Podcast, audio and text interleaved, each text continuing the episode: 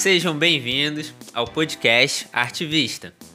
A gente busca abordar a vivência do artista independente através de temas como produção, contexto histórico, construção dos gêneros dentro da música brasileira e outros temas da cultura independente, tentando trazer uma visão de dentro de como os trabalhadores da cultura constroem e desenvolvem ideias sem o suporte das grandes mídias.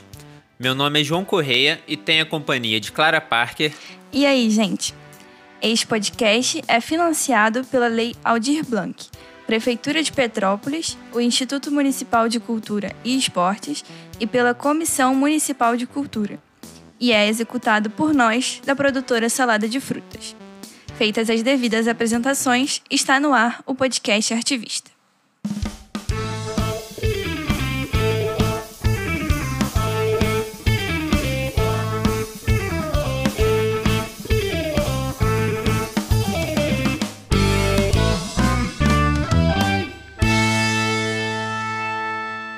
Hoje vamos falar sobre festivais e eventos independentes.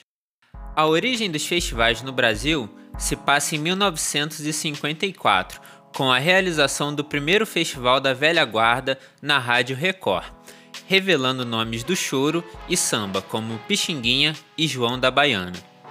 Mas foram nos eventos produzidos por grandes canais de televisão que aconteceu a explosão desse gênero do entretenimento com teor competitivo, assim como nos concursos de músicas carnavalescas famosos desde a década de 30.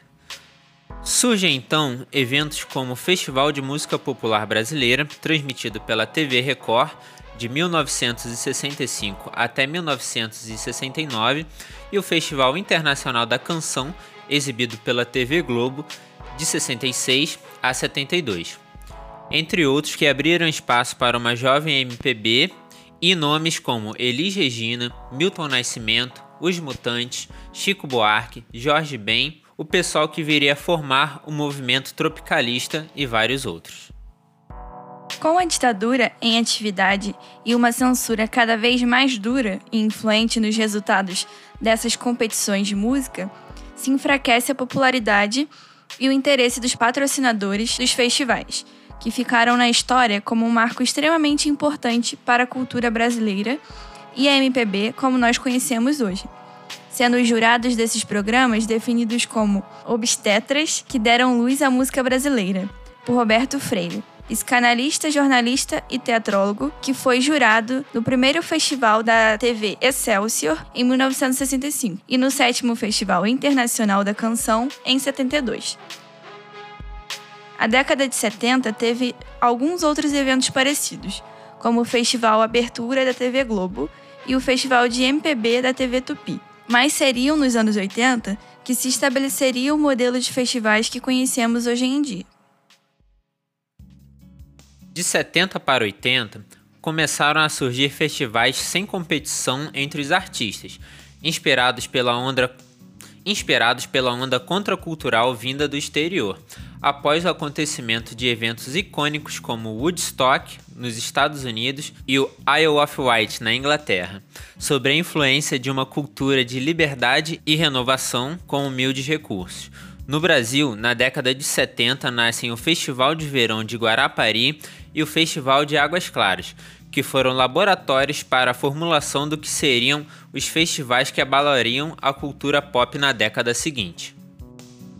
Em 81, o Festival de Águas Claras evolui para uma grande estrutura, seguindo o padrão estrangeiro de isolamento dos grandes centros, se tornando o cenário perfeito para o vislumbre hippie da juventude brasileira daquela época, com cobertura televisiva e artistas gigantes no palco, como Raul Seixas, Alceu Valença e até João Gilberto, história que é contada no documentário O Barato de Acanga, lançado em 2019.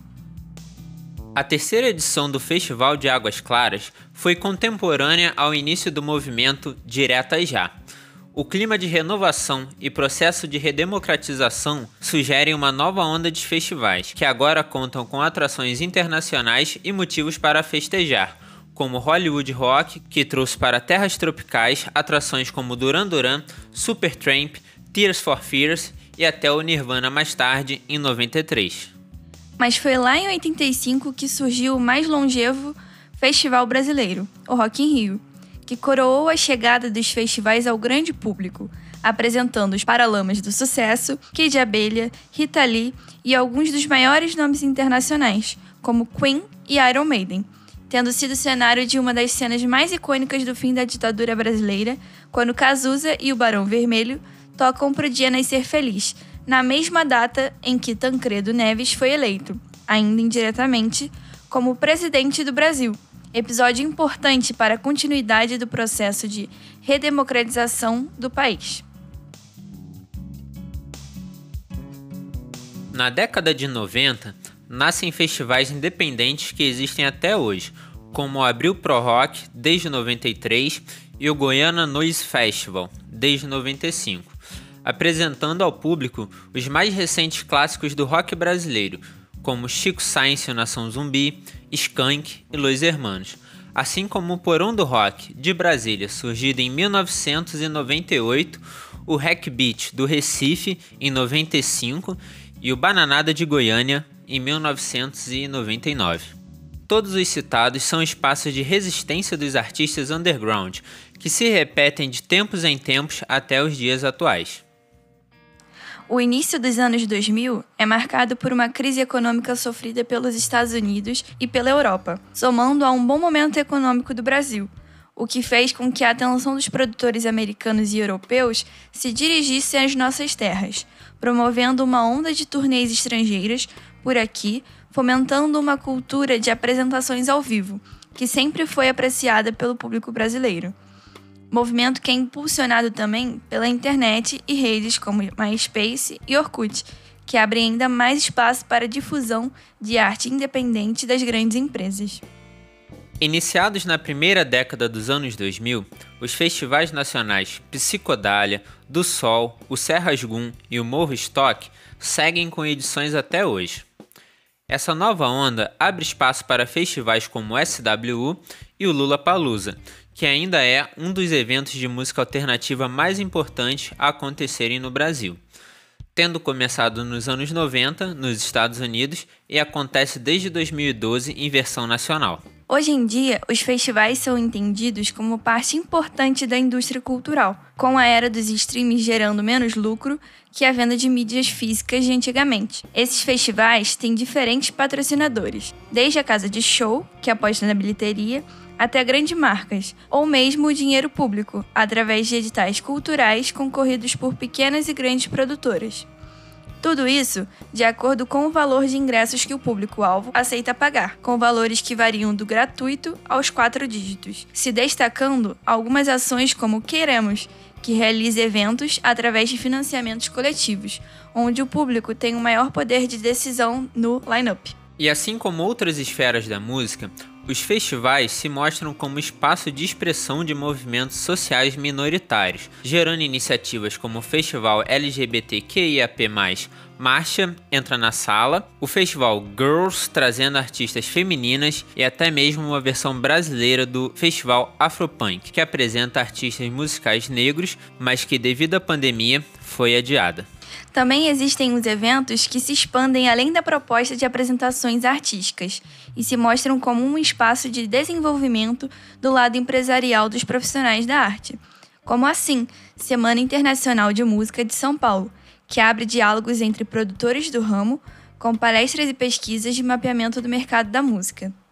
O espaço de competição entre cantores hoje se restringe aos reality shows através de grandes emissoras, e com o tempo vai se provando que o modelo não competitivo se estabiliza e tem seu sucesso repetido, mesmo em tempos de pandemia, que foi o caso do Festival Koala e do Festival Coquetel Molotov, que acontece desde 2004 e nos últimos meses foi um dos que se adaptou ao formato online transmitindo representantes de peso como Tuyo, Bulgarins e Ava Rocha.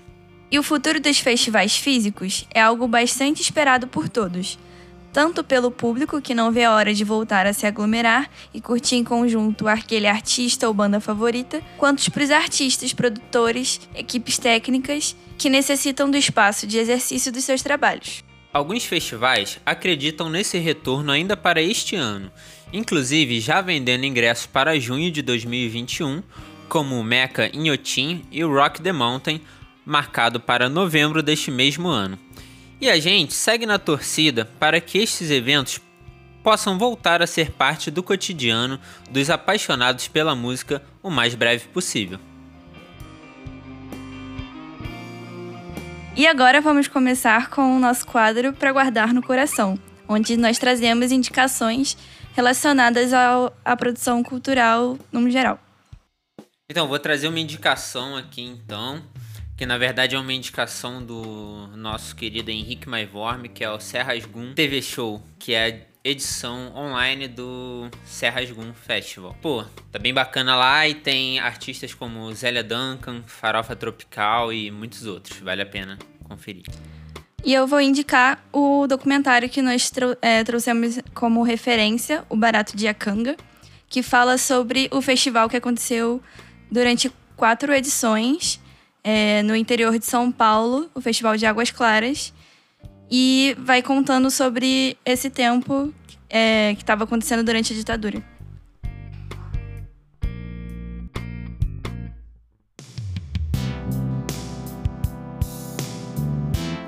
E assim chegamos ao fim deste episódio, onde utilizamos como fonte de pesquisa o livro A Era dos Festivais, uma parábola de Zusa Homem de Melo, o site Memória Globo com informações sobre o Rock in Rio e o Hollywood Rock, a matéria Brasil no Palco da revista Isto é Dinheiro e a matéria Como o Woodstock Brasileiro mudou a história dos festivais em plena ditadura, do UOL Entretenimento.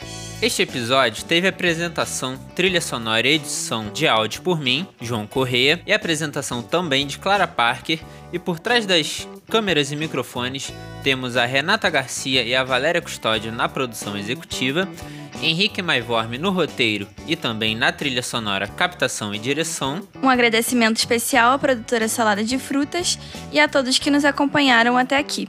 Acompanhe a gente nas redes sociais da produtora Salada de Frutas, pois no próximo episódio iremos falar sobre discos independentes brasileiros icônicos. Obrigado pela companhia e até breve. Valeu, gente. Tchau.